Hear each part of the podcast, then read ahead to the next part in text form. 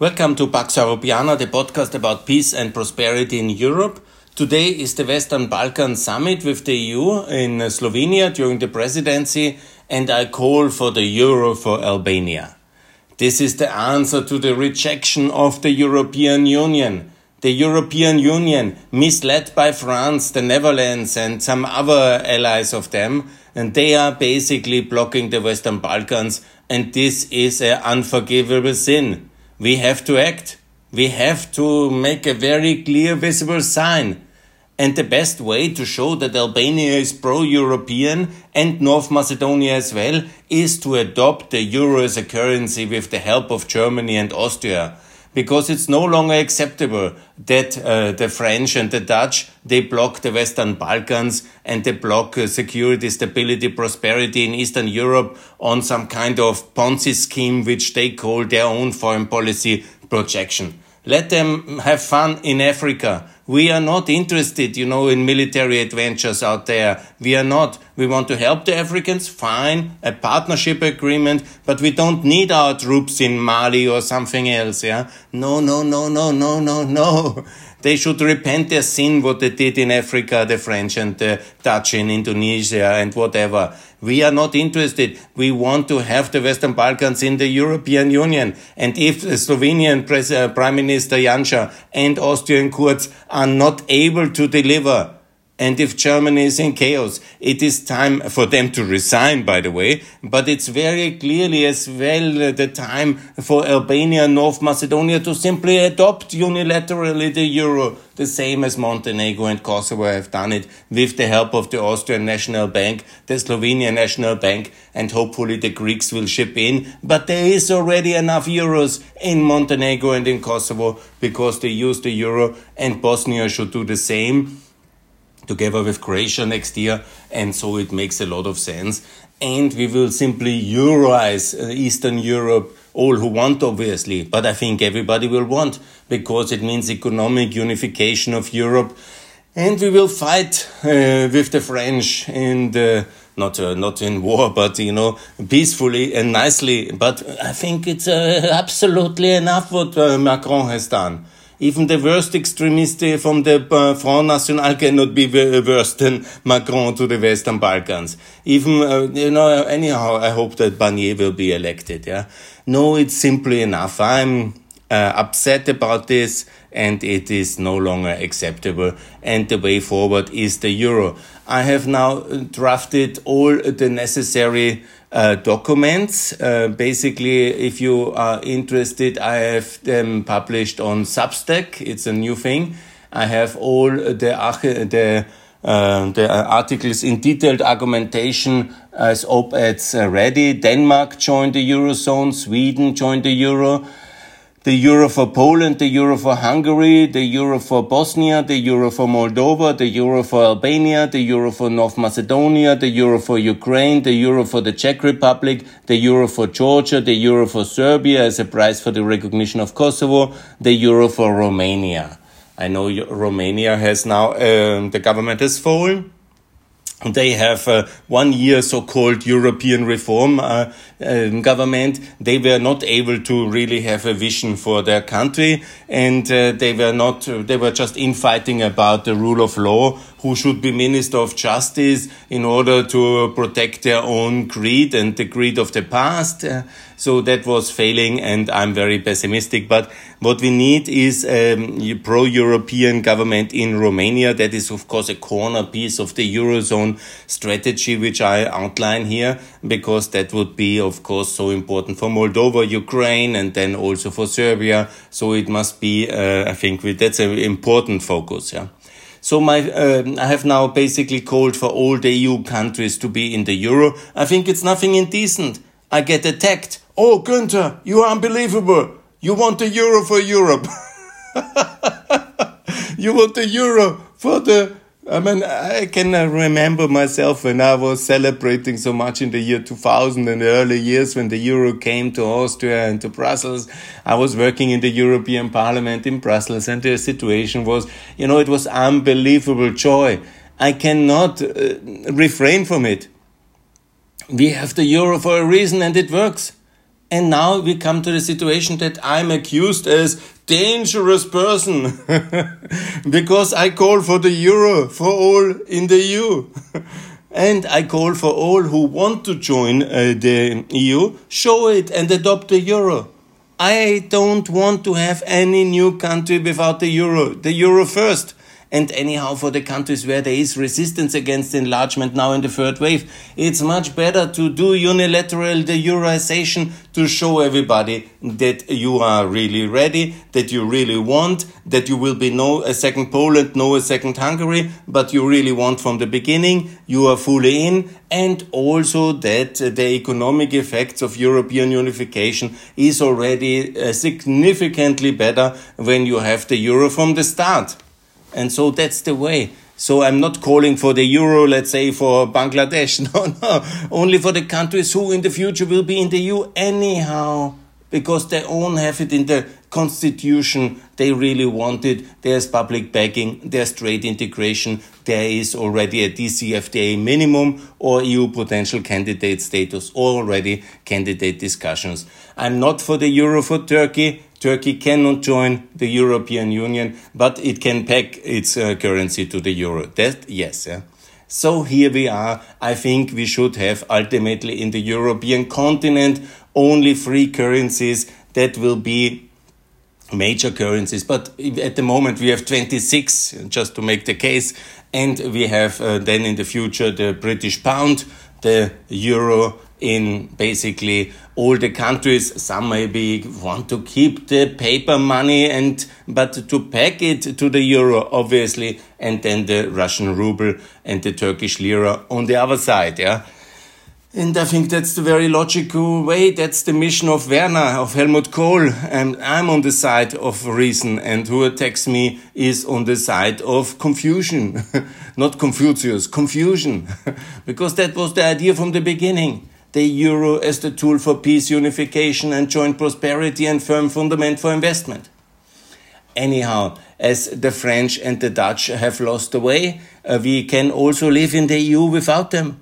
It is not a problem. I made a podcast about it. Yeah, as you see with the British, and the problem is always on the smaller economy to leave. Yeah, the EU has this uh, 13 trillion euro economy or dollar economy. Sorry, uh, just to be correct in the numbers, it is actually just to be very sure. I always have to check all these numbers, otherwise I get criticized. Yeah, GDP of the EU. It's obviously in 2021 EU it is just to be 100% 14. Um, it's uh, uh, make no mistake. It's about uh, the gross uh, domestic product. The European Union was for 15 billion US dollars in 2020. Yeah. So 15 billion US dollars according to trading economies. I just checked it that I don't make a mistake. Yeah. So exactly, it's about um, that. Yeah. So that's very big. So the smaller economies, when the French are leaving, that would be bad. They will hopefully not leave completely like the British. They will stay in some kind of customs union internal market and just not talk on the table because we are anyhow no longer interested in their opinions. So goodbye, and it's fine as well. And uh, we can do in what is necessary. It's the inclusion and the integration of the Eastern Europeans who want and uh, then the Americans uh, they can defend uh, this global empire they want to have outside and expose themselves in a conflict with China that we anyhow have nothing to do there and we have no assets to intervene. We can only tweet. Yeah. So ultimately for us in Germany and Austria and east uh, of all these countries, including actually Italy to my best knowledge, actually what is really interesting is the Western Balkans in the EU and NATO and it is uh, the uh, countries of Ukraine and uh, Georgia, Moldova. They want, it's not that we attack them or invade them that is a long gone past. They want, we want to help them, and that's the way to go ahead. So, okay, I promised uh, Albania to focus on Albania, but you have to understand the wider picture why I call so intensively uh, for uh, the European Union uh, to enlarge the Eurozone and also for the countries who are now rejected again by the EU and by Western Balkan Summit because of French Dutch uh, peculiarities that they adopt the euro themselves and so we bypass, we gate crash, we move directly into the European Union, and that's the way to do. Now, as I've promised, I will read all these articles. Uh, first one in this podcast about Albania. So, let's start. The Euro for Albania. NATO ally Albania is blocked on its way to EU membership by a Bulgarian veto against North Macedonia xenophobic prejudices against the Muslim majority country in the EU, and the general enlargement fatigue in Western Europe, as if Albania would be responsible for the lack of leadership in the EU and uh, will, um, and will uh, to reform in Brussels today. But Albania needs EU membership for the next level of economic, social, and political development, only possible inside the EU cohesion and regulatory framework. So, how to break the deadlock? Now, at the start of the third mandate of Edi Rama, with a clear majority and strong international and domestic backing, there is one tool to show Albania is ready for the EU and no longer ready to wait. Simply adopt the euro as currency in Albania. Montenegro and Kosovo did that in 20 years ago in March 2002 and very successfully by using only the euro. Albania's GDP is 15 billion, so no major risk for the 13 trillion euro. So it's actually, I will stick with dollars here, so that makes more sense. So it is better because we have exactly it's just 1%, yeah?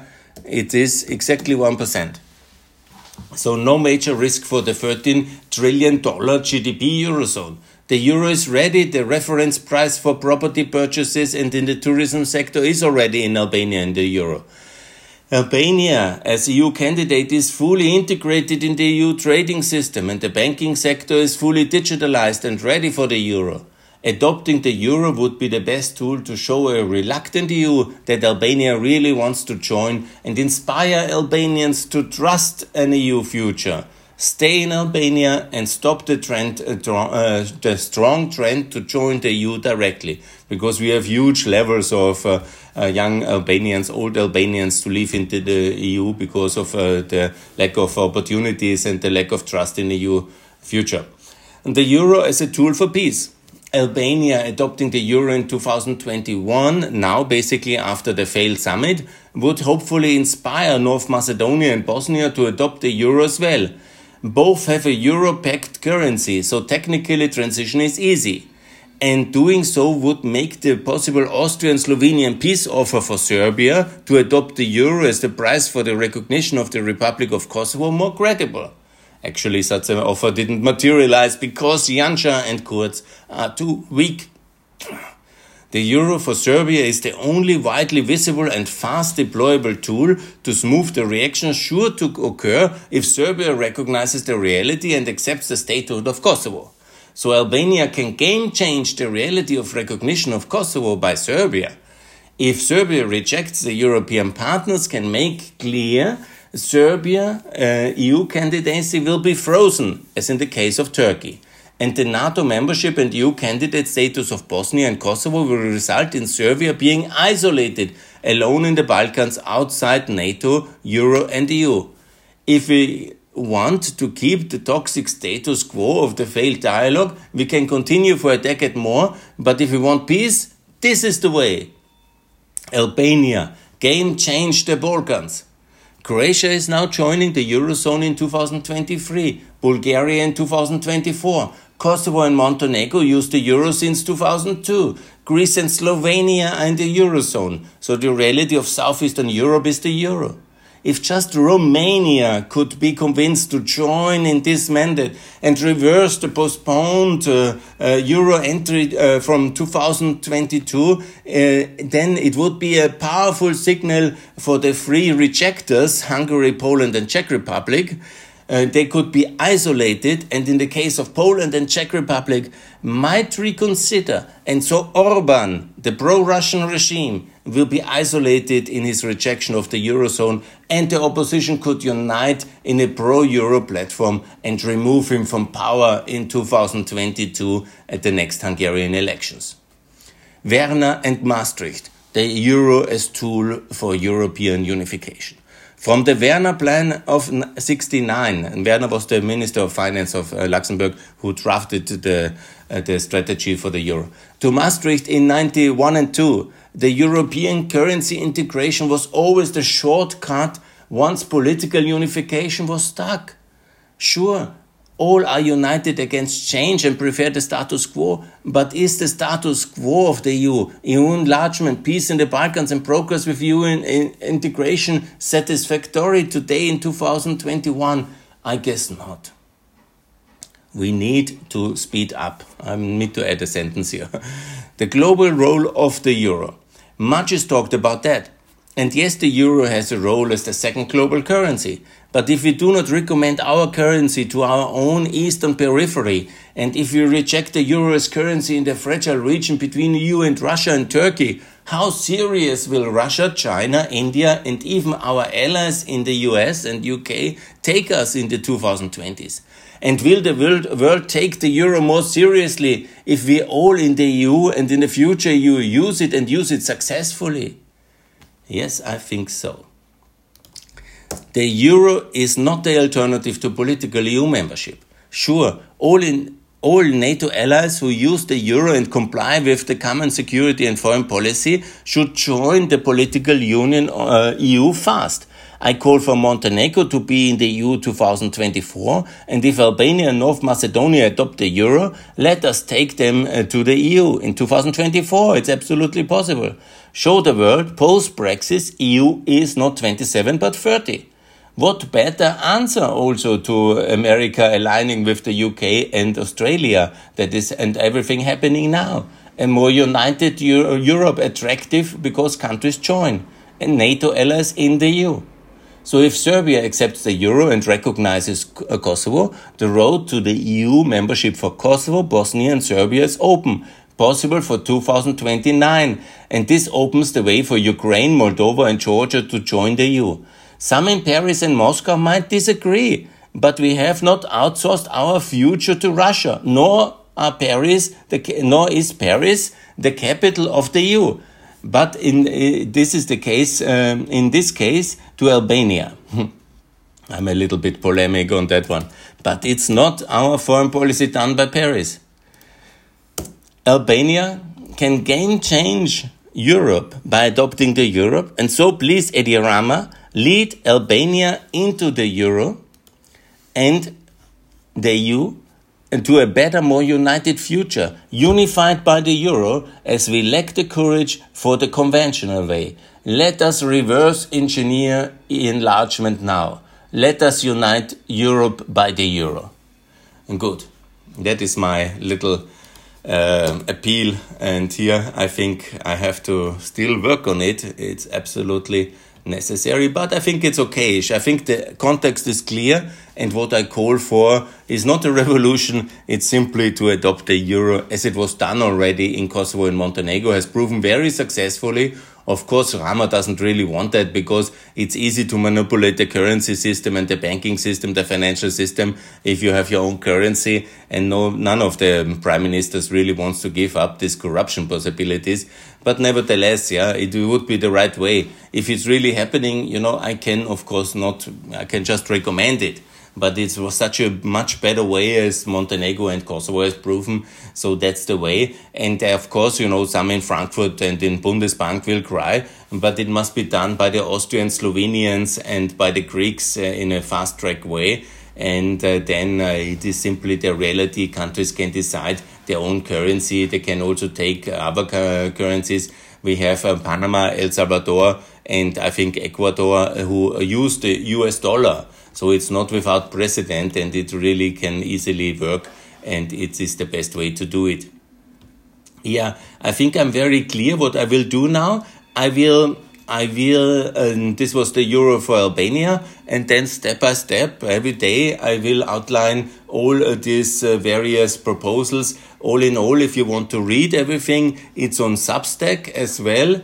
And it's all in all, I will make in this series, obviously, Denmark, Sweden too, Poland, Hungary, Bosnia, uh, that's two, four, six, eight, ten, twelve, fourteen, fifteen, fourteen. 14 countries which should either join the Eurozone or adopt uh, the Eurozone. I want to also devote this series very clearly uh, to Martin Selmayr, who was in his time as the Director General of the Commission or General Secretary, he was always talking about Bulgaria and uh, that we could move on faster. yes, and I agree. This is the way, and it's so logical. And the more I work on it, the more logical it gets.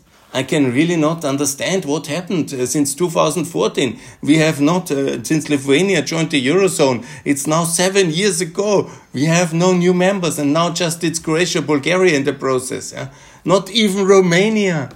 Ah, I will make a devastating assessment of the Romanian situation because of the racism in Brussels and in Berlin and Frankfurt, because they always reject uh, Romania. I think that will be very, very significant. Yeah? So, but I will do it step by step in order also to make it this one for Albania. And that's a country I love and I admire. The euro is already partly reality of Albanian life. Huge remittances huge uh, impact on foreign direct investment is all coming from the eurozone mostly and so on and so on. So albania on the way and of course to be euroized is the best way forward. I call for the euro for albania. Thanks a lot for listening. All the best. Bye